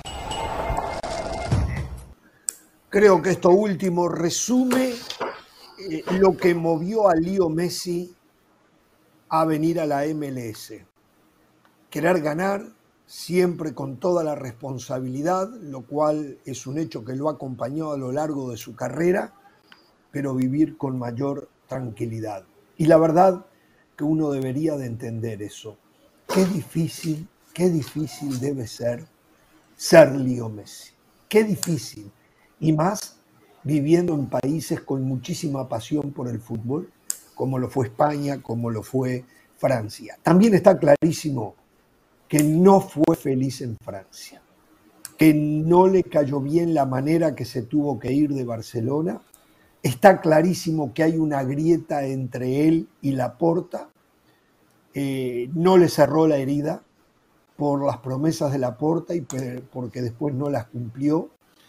Está triste porque no pudo volver a Barcelona, porque él no quería hacerse responsable de la reducción de salario de sus colegas y esperar a ver si finalmente Barcelona lo podía firmar. Eh, una vez más, Messi me demuestra, aunque yo nunca tuve dudas, de qué está hecho como ser humano. Una vez más. No anda con vueltas, no dijo Gregre para decir Gregorio, tiene los conceptos clarísimos eh, y me queda claro que priorizó a la familia por encima de los billones de dólares. Aunque claro, aquí en la MLS no ganará billones por ahora, pero va a ganar muchísimos, muchísimos millones. Los escucho, Pereira del Valle. Sí, no, muy de acuerdo con sus conceptos, Ramos, es verdad. Porque si algo transmite Messi es eso, la, sinceridad, la honestidad. Se nota que habla con el corazón. Eh, no es una respuesta, no son respuestas simplemente acomodadas a las circunstancias. Lo dice claramente. Cuando hasta, hasta se nota que no tiene el rencor de la puerta, porque es verdad que no cicatrizaron las heridas pero cuando le pregunta el colega si habló con Laporta una, dos veces, o sea, Laporta hizo muy poco esfuerzo para intentar reconquistar a Messi, fue Laporta quien lo traicionó en aquel momento. Y después también me quedé mucho con esa frase cuando hace referencia, yo iba a ser el responsable, tienen que bajar eh, contratos, a bajar salarios, despedir jugadores para poder ficharme en el Barcelona. Entonces, eh, hasta dentro del grupo interno de jugadores no iba a ser bien visto, o era una manera cómoda de incorporarlo, de, de, calzarlo en este Barcelona. Por eso, ¿verdad?, eligió este camino. Que también yo entiendo que en la vida hay que, no pasa todo por esta pasión que tenemos por el fútbol, por el deporte. Siempre digo, son seres humanos. Antes de futbolistas son seres humanos. Y están los sentimientos, las prioridades, las familias. Y en este caso Messi dijo, bueno, ya gané todo, ya gané todo, ya conseguí todo por más que tenía futbolísticamente cuerda para seguir en Europa, no tengo ninguna duda. Pero claro que sí, ¿eh? Claro que sí. Pero quiere la tranquilidad. En un mundo plástico, artificial y lleno de falsedades, qué lindo es ver a un tipo genuino y sincero. ¿Vieron la entrevista? ¿Vieron el atuendo de Messi? Es como una charla. Es el ser humano. Aquí no está hablando el profesional, el futbolista que lo ganó todo. Aquí está hablando el ser humano que nos está diciendo por qué ha tomado la decisión. Coincido en mucho de lo que ustedes han dicho, es más, coincido prácticamente en todo. Messi nos vuelve a demostrar lo buen compañero que es, porque él podía haber regresado al Barcelona, pero a muchos de sus compañeros desde lo económico, eso les iba a costar una reducción en su salario. Queda bien claro que Messi sufrió al Paris Saint-Germain y Messi no se fue al Paris Saint-Germain porque quiso, se fue porque la Porta y los directivos del Barcelona lo obligaron a aceptar esa oferta. A Messi le mintieron, lo engañaron y por él y por eso él dice, ahora no quería dejar mi destino o mi futuro en manos de terceros. Por eso él tomó el toro por los cuernos y empezó a negociar abiertamente con Arabia Saudita y con la MLS. Y quedó bien claro que no pasa por dinero, él lo dice. La oferta de Arabia Saudita era superior. Y para finalizar, qué importante que es ganar una Copa del Mundo. Messi lo reitera en esta entrevista varias veces, cómo le ha cambiado la vida. Si Messi no hubiese ganado la Copa del Mundo, quizás hoy no estaría en la MLS. Messi eh, eh, va a cumplir 36 años. Ya lo ganó absolutamente todo. Una Champions más, una Champions menos, ya no cambia el legado de Messi. Messi ya está en esa mesa donde nada más están Maradona y Pelé. Después podemos discutir quién es mejor, a quién ponemos como primero, segundo, tercero. Pero ya está, Messi hace lo correcto, prioriza la vida de su familia y me encantó cómo terminó la entrevista. Por eso le decía a Jorge, Hernán, hay que cambiar la percepción de la gente. Sí, hay menos presión en la MLS, por supuesto, no lo vamos a discutir, pero él viene a competir, él quiere ganar y dijo que va a ser responsable, eso me encantó. Exactamente, claro que desde ya les voy a decir una cosa, ¿eh? no esperen que Messi pueda ganar con la actual plantilla o plantel que tiene el Inter Miami. De eh, acuerdo. Messi él solo no lo puede hacer. O mejoran el Inter Miami, o aquellos, a ver, los Messi haters que están esperando, están agazapados, van a salir para matarlo a Messi. Pero la verdad que con ese plantel, ni Messi, ni Benzema, ni Cristiano, todos juntos, tal vez no les alcance con esos tres para llevar al Inter eh, Miami a, otro nivel. ¿eh? bueno, solo una cosa, Jorge, creo que vamos a estar en Mazatlán, ¿eh? con León Lecanda, porque para... juegan México-Guatemala. ¿eh? ¿eh? los escucho, sí, del Valle primero. No, muy breve, muy breve. Con esta plantilla no, pero al Inter Miami le van a armar un trabuco. No es negocio para la MLS que Messi juegue en un equipo intrascendente. Lo que decía Hernán, que participe en la CONCACAF Champions League, que juegue la, la League Cup, pero que sea protagonista, que clasifique a playoffs y que luche por los títulos. Le van a armar un equipazo. Eso la liga lo tiene claro. Sí, pero para ganar la US Open, para ganar la US Open Cup le puede alcanzar. Pero bueno, eh, necesita también un cuerpo técnico, ¿eh? un cuerpo técnico inteligente. Eh, no me disgusta lo de Martino, ¿eh? más allá de que ha tenido algunos fracasos, pero conoce la MLS muy bien, logró un gran campeonato, conoce, un gran conocimiento tiene, por supuesto, del fútbol argentino, donde va seguramente a nutrirse a algunos jugadores en caso de llegar. ¿eh? La mejor apuesta era la de Marcelo Gallardo, o es la de Marcelo Gallardo, pero Gallardo le va a decir que no a la MLS. ¿eh? Apuesta a Europa. ¿Usted le aconsejaría a Gallardo que le dijera que sí? No, le diría que vaya a Europa. Bueno, eh, señores, ¿saben lo que pensaba hace un ratito de este chico eh, Benjamín Cremachi? 18 añitos. Él debe estarse pellizcando y no puede creer que va a jugar con Leo Messi. o sea, lo mismo para Rodolfo Pizarro. Pizarro debe estar diciendo qué, qué, qué, afortunado que soy.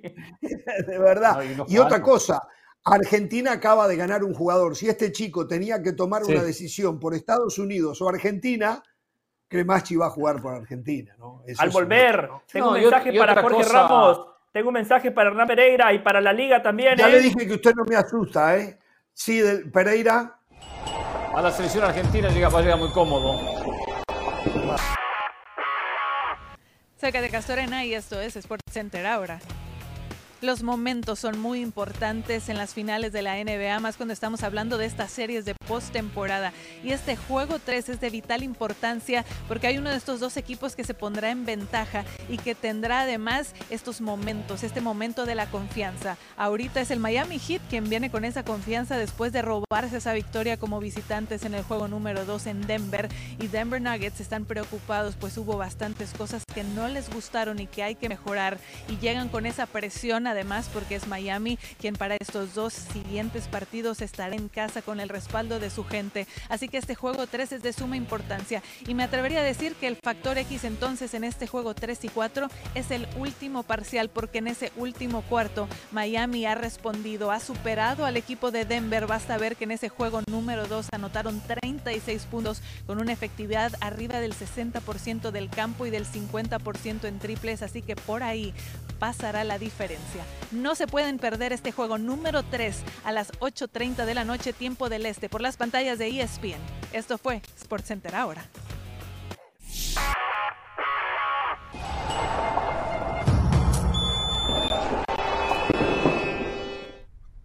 Continuamos en Jorge Ramos y su banda, varias cortitas y nos vamos a Mazatlán. Primero, desde Italia se está informando que Memo Ochoa llegó a un acuerdo para continuar en el Salernitana con un importante aumento salarial. ¿eh? Y Chivas lanzó una oferta de 6 millones de dólares por Luis Chávez, el jugador de Pachuca. Tuzos pretende más de 10 millones, América y Tigres también lo quieren. Señoras y señores, en Mazatlán, hablando de América, ¿eh? seguramente él me va a desdecir o ratificar lo que yo acabo de informar porque él la tiene mucho más clara que yo. El señor León Lecanda, que está allí en Mazatlán para el partido de esta noche amistoso entre México y la selección de Guatemala del Flaco Tena. ¿Cómo te va, León?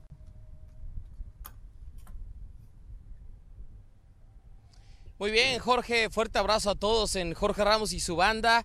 Calorcito aquí y mucha banda también, es decir, la música tradicional de esta zona de la República Mexicana, el estado de Sinaloa, a donde la selección ya había venido, pero a Culiacán.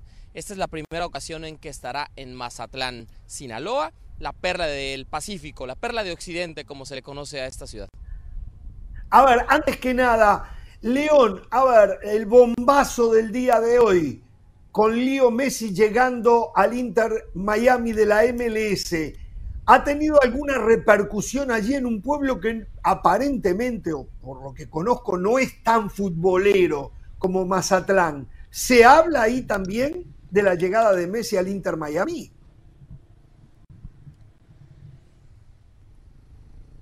No, mucho más en redes sociales, Jorge, que la gente el topic de conversación. Sí, en el hotel nos decían las personas, oye, bueno, parece que Messi se va a ir a la MLS, ¿no? También esta noticia, que es una nota en desarrollo, tiene quizá unas tres horas, cuatro horas, que ha sido, bueno, obviamente el boom mundial. Pero Jorge, claramente esta es una ciudad beisbolera, este es un estado beisbolero, de pelota caliente. Ahora, la realidad es que ayer nos preguntaba mucha gente, oye, ¿de dónde vienen? ¿Qué televisoras son? ¿Qué evento vienen a cubrir? ¿qué están haciendo aquí? ¿No? Y les decíamos, no, la selección mexicana va a jugar un partido de preparación contra Guatemala de cara a todo este verano peligroso del que hablaremos enseguida. Nos decían, ah, caray, pues es la mayor, quiénes vienen, quiénes están. La gente no está muy conectada. Pero sí te digo una cosa, Jorge, los boletos volaron. 21 mil aficionados van a llenar hasta el tope este estadio más tarde.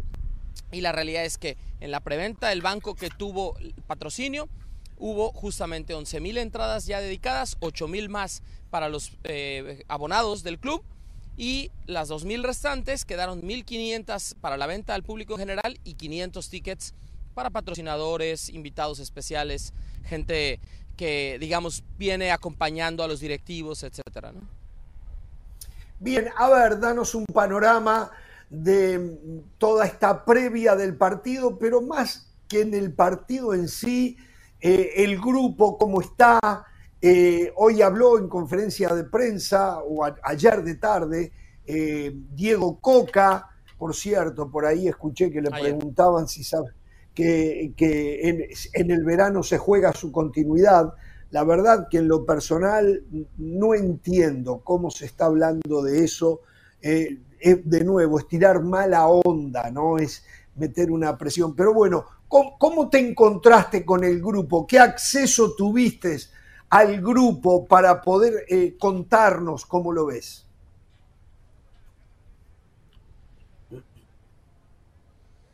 Sí, Jorge, es una gran pregunta la que haces. Bueno, varios temas, ¿no? De entrada, sí es un verano complicado para la selección mexicana por la presión que tiene encima.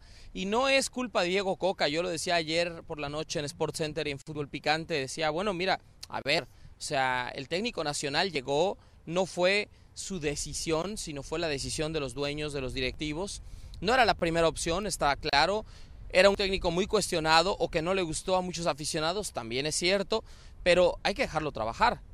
Sí, para medir los resultados de alguien le tienes que dar la oportunidad de que se prepare, de que implemente una idea de juego, de que tenga partidos para que sea medible. Entonces, claramente, Jorge, lo que arrastra esta selección es el pasado. ¿sí? Esta selección lo que tiene es el pasado. Y justamente en ese sentido, bueno, el problema que tiene es que justamente, justamente el problema que tiene, Jorge te decía, perdón, es que esta selección arrastra justamente problemas desde el 2021. Mala actuación en Copa Oro, mala actuación en la Liga de Naciones, una eliminatoria complicada, el fracaso en la Copa del Mundo, todo eso es lo que pesa hoy. Ahora, el grupo está aislado completamente, entrenamientos a puerta cerrada en el centro de alto rendimiento sin acceso a medios. La conferencia, incluso el propio técnico de la selección, el mismo Diego Coca, lo que dice es, ¿saben qué? Yo quiero entrevistas o conferencias cortitas, que no haya ningún problema, digamos, con el tema de que, oye, yo eh, quiero responder demasiadas preguntas, 10, 12 preguntas, no, nada, 5, 6 preguntas.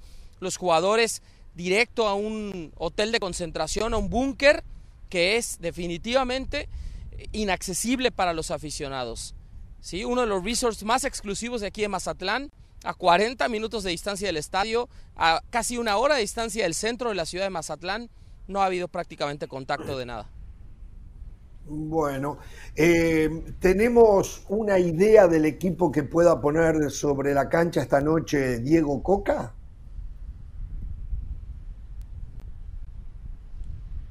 Sí, Jorge, una idea, ¿no? Porque también, como te digo, en este hermetismo y en poco hablar de fútbol con el técnico nacional o no poder tener contacto con los jugadores, otra vez, ¿no? Más detalles, llegaron en un vuelo charter directo desde el aeropuerto de Toluca, donde tampoco los aficionados se pueden acercar. Los sacan por pista directo al autobús y entran al búnker donde no se puede acercar más nadie, ¿no? Pero una idea sí. A ver, o sea, la situación en la portería está claro que el arquero titular en el verano va a ser Guillermo Ochoa, pero Memo no está y hablabas bien de la renovación con Salernitana. Aquí la realidad es que Memo Ochoa va a tener la responsabilidad en los partidos de la semifinal de la Nations League contra los Estados Unidos y también en la Copa Oro. Pero aquí tiene a Carlos Acevedo y a Luis Ángel Malagón. A mí me gustaría ver a Malagón. Creo que cerró muy bien el torneo, pero me parece que Acevedo es el portero 2 de la selección mexicana. Luego por derecha Kevin Álvarez, por izquierda Jesús Gallardo. Los centrales, creo yo que los que mejor lo hicieron en el torneo, lejos de los que están hoy seleccionados, Víctor Guzmán y Gilberto El Sepúlveda, por encima de los dos de América, que son Néstor Araujo e Israel Reyes. En medio campo, quizá, ¿no? Esa mancuerna de Eric Sánchez con Luis Chávez, también trabajando con Charlie Rodríguez, o puede estar Luis Romo si quiere un recuperador más nato. Y en ataque Uriel Antuna por derecha, me parece que Roberto El Piojo Alvarado también con sus actuaciones en Chivas, sobre todo en la fase final, se ha ganado un puesto en el once inicial. Y Henry Martín, el líder de goleo, campeón goleador de esta clausura 2023 que recién terminó, aunque ojo, ¿no? El único europeo que ya está con esa selección es Raúl Jiménez, que sería un tema aparte. Eh, hablando de, Jiménez, ¿ha sabido algo de su futuro? ¿Se queda con los Wolves o, o, vuelve a América? ¿Se habló de volver a México o aquí a la MLS? ¿Tienes algo al respecto? No, a mí me dicen que él todavía tiene contrato todavía, Jorge, por un año más con el Wolverhampton y que aquí la situación es que en este tema es lo que gana Raúl Alonso Jiménez. Él tiene todavía un salario pendiente de seis y medio millones de dólares con los Wolves y estos seis y medio millones de dólares me decían gente de su entorno no tiene por qué renunciar él menos por el accidente que tuvo en la cabeza hace ya dos años y medio casi tres el hecho de que ya es papá de dos hijos. El hecho también, por supuesto, de que sabe que es su último gran contrato, entonces me decían, no, o sea, Wolverhampton a lo mejor no lo toma en cuenta, no entra en planes para el técnico Julian Lopetegui, pero bueno, le tienen que encontrar acomodo y ya sea que Wolves absorba una parte del salario y el otro club la parte restante, incluso sin transferencia por medio, para que entonces este último año de contrato se cumpla con el salario actual que tiene Raúl Jiménez, seis y medio millones de dólares, y ahora sí, en 2024, ya como jugador libre, pueda regresar a la Liga MX o a la MLS. A mí me dicen que le están echando la mano, Jorge. La realidad que esté en esta convocatoria, y eso, quién sabe si sea uno de los 10 cortados por Diego Coca para Nations League y Copa Oro, es que esté en ritmo, que pueda tener entrenamientos, que en algún momento dado les vaya bien hoy con Guatemala si juega o en el partido con Camerún de preparación también el fin de semana para que los clubes lo volteen a ver y digan, a ver, vamos a darle una nueva oportunidad. Muy bien. Hernán, eh, José, ¿alguna pregunta en relación? En un ratito José nos va a dar un informe de cómo está Guatemala para este partido, ¿no? Pero eh, en el tema México, muchachos. Sí, sí. Hoy jugamos contra Fluminense, León, por lo tanto se me va a complicar ver el partido. Oh, por, Dios, por Dios, cuando no es se me antoja León, punto, cuando no es su equipo. A él le interesa. A él no le interesa jugar River Fluminense, su partido clave en Copa Libertadores. Hay jugadores, León, que pudieran estar en este partido a la final de Copa Oro si México llega, claro. El corazón, el corazón siempre con River. Exacto, exactamente. León, el corazón siempre con River. No le digo, no le digo, no le hay, digo. Hay algunos jugadores que pueden llegar a estar desde este partido amistoso a la culminación de Copa Oro 16 de julio, si es que llega a México a la final, por supuesto, eh, todo ese proceso merece un poquito, y pregunto esto porque es un poquito largo y extenso para algunos jugadores, más de un mes, 45 días, con amistosos, sé que son dos competencias, ¿No es demasiado extenso?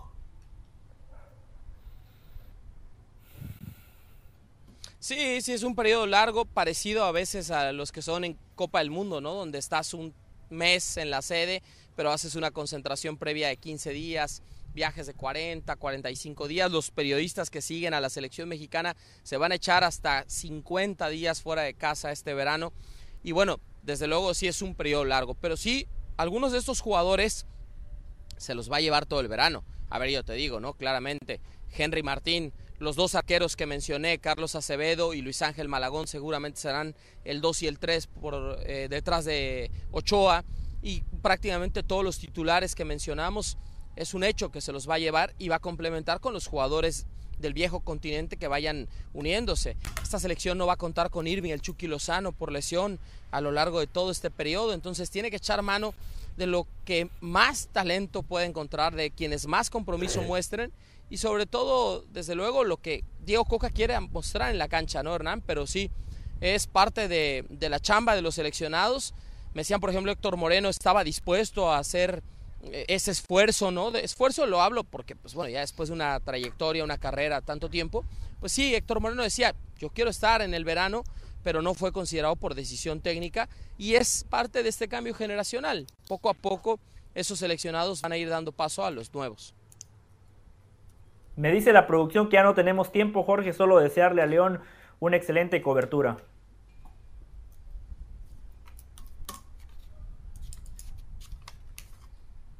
Gracias, querido José. Y ojo, ¿no? Pues evidentemente hay una parte sentimental con Luis Fernando Tena. Ayer en la conferencia de prensa decía, ya no sé si cantar el himno de México o no cuando me paro al lado de la banca en la ceremonia protocolaria, porque el flaco Tena evidentemente le tiene un cariño muy especial a México, dirigió al tricolor, fue campeón olímpico en Londres 2012 y desde luego no terminó bien su etapa al año siguiente con esa salida abrupta del Chepo de la Torre, del mismo flaco Tena cuando fue interino y sí creo que él tiene muy en la cabeza hacer historia con Guatemala y que clasifique la selección chapina a su primera Copa del Mundo. Esta es la oportunidad única. Aumento a 48 selecciones y no van a estar en la eliminatoria los tres grandes de CONCACAF, que son hoy por hoy Estados Unidos, Canadá y México. Un abrazo, León. Muchísimas gracias por todo el informe. ¿eh?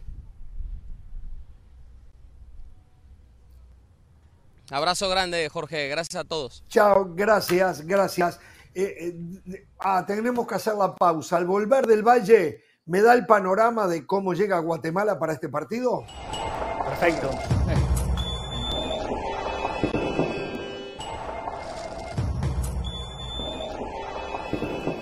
A ver, del Valle, eh, cuéntenos un poquito a la diáspora guatemalteca. ¿Qué presenta hoy Guatemala? ¿Qué presenta el flaco Tena hoy frente a México? Y no, y no venga a decir, va a perder, va a ser goleado, no tiene posibilidades, no va a llegar al Mundial. tiene algo positivo. Le digo desde el vamos, ¿eh? Sí, sí. Algo positivo. Bueno, Guatemala con Luis Fernando Tena tiene trabajo. Tiene un orden, una estructura y una idea de juego. Diego Coca recién está dando sus primeros pasos. A eso hay que sumarle el conocimiento que tiene Luis Fernando Tena del futbolista mexicano. Por eso creo que hoy Guatemala puede complicar a México. Obviamente el Tri es el favorito, es mejor línea por línea, tiene mejores futbolistas y juega en casa. El posible 11, Nico Hagen en la portería, línea de cuatro con Morales, Pinto, Samayoa y Ardón, eh, Galindo como volante de contención, interiores, Castellanos y Sarabia, y los tres que van a atacar, Archila por derecha, Mejía por izquierda y García como centro delantero. Obviamente esos dos extremos van a retroceder y Guatemala va a armar una, una línea de cinco mediocampistas. Muy bien, entonces, ¿hay expectativa con el trabajo de Luis Fernando Tena, José? Sí, por supuesto. E, encima la selección sub-20 se clasificó a la Copa del Mundo, más allá de que le fue mal. La selección sub-17 estuvo cerca de clasificar al Mundial de la categoría. Guatemala, después de mucho tiempo, se ganó el boleto a Copa Oro en la cancha, porque la última Copa Oro la disputó, pero porque Curazao tuvo un brote de coronavirus. Eh, Guatemala ha regresado a la Liga A, donde va a tener la chance de competir por un boleto a Copa América. Guatemala sigue haciendo el escauteo, buscando esos futbolistas de doble nacionalidad. Pronto se viene un jugador de Liga Premier de Inglaterra para la selección nacional de Guatemala. Es más, si se dan los tiempos, va a estar en Copa Oro. Si quieren, mañana podemos ampliar. Ah, perfecto, perfecto. Bueno, al volver de la pausa, con muy poquitos minutos, quiero que me digan, esta es la de Messi, la contratación más importante en la historia del deporte de los Estados Unidos. Miren lo que estamos hablando, ¿eh? al volver de la pausa.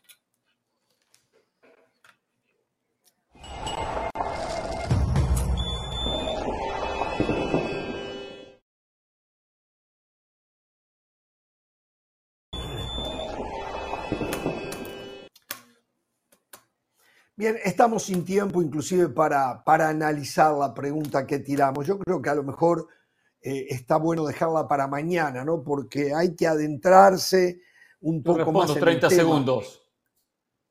A ver, dele. Sí, sin duda es la mejor contratación que ha tenido el deporte en los Estados Unidos. En fútbol, sin dudas, habrá que compararla con la de Beckham, pero Messi ha sido mucho más que Beckham eh, y esto va a despertar muchas generaciones nuevas de gente de fútbol.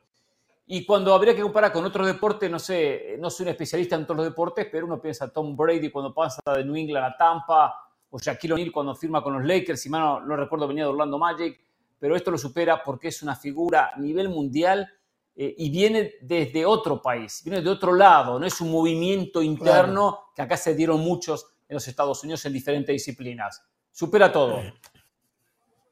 Se olvidó de Pelé, Hernán Pereira, ¿eh? Eh, pero sí, eh, la de Messi es la contratación más importante en la historia del deporte, sin lugar a duda. Messi es para el fútbol lo que Mohamed Ali era para el boxeo, lo que Jordan era para el básquetbol o lo que Tiger Woods era para el golf. Y lo que dice Hernán, o, bueno, para ponerlo en términos más simples, lo que José del Valle es para Jorge Ramos y su banda, ¿no? Pero tomando en cuenta que es extranjero, que viene de otro país, eso polariza y, y hay que agregar, vivimos en una época de redes sociales, un mundo intercomunicado, globalizado y accesible para todos. Por eso ese fichaje de Messi toma más relevancia todavía. Viví lo de Pelé, fue la llegada de Pelé fue, Ramos. Viví lo de Pelé, fue muy importante, pero no había esa intercomunicación que hay hoy en todo el mundo, la globalización. Eh, por lo tanto, el impacto de Messi es definitivo más importante que de Pelé. No estoy diciendo, bueno, no estoy diciendo que Messi es mejor jugador de que Pelé, digo que el impacto que tiene. Y para nosotros que vivimos del fútbol, felicitaciones al Inter Miami, a la MLS, eh, porque esto ayuda muchísimo al desarrollo y vendrán otros cracks más como Messi. Bueno, como Messi no hay dos. Hasta mañana, señores, y recuerden, ¿eh? No tengan temor de ser felices. Perdón, vamos Fluminense. Mañana. ¿Cómo, ¿Cómo vamos Fluminense? ¿Usted quiere que River quede eliminado? quiere que vaya a jugar la Copa Sudamericana para enfrentar a, Danubio y pintarle la no, cara. No, no, es que me tiene podrido, me tiene podrido usted. No, ¿Qué Danubio, podrido? la- Con la- jugamos con la mañana, realidad. Danubio, jugamos Danubio. Bueno. Y yo, yo bueno. que quería que Uruguay jugara la final del sub-20, ¿sabe qué? Vamos a Israel. Vamos a Israel, No, entonces, por no, favor, no, juega en contra. Lo salvó Bueno, la campana, ¿eh? Mañana les paso factura a ustedes dos, ¿eh? Mañana les paso factura. es me increíble lo que hicieron hoy. amenazando Vamos el globito uno- mañana, ¿eh? Vamos el globito. ¿eh? Ahora sí, me voy, me voy, no los aguanto más, me voy. Mañana regresamos, ¿eh? No tengan temor de ser felices. Buenas tardes.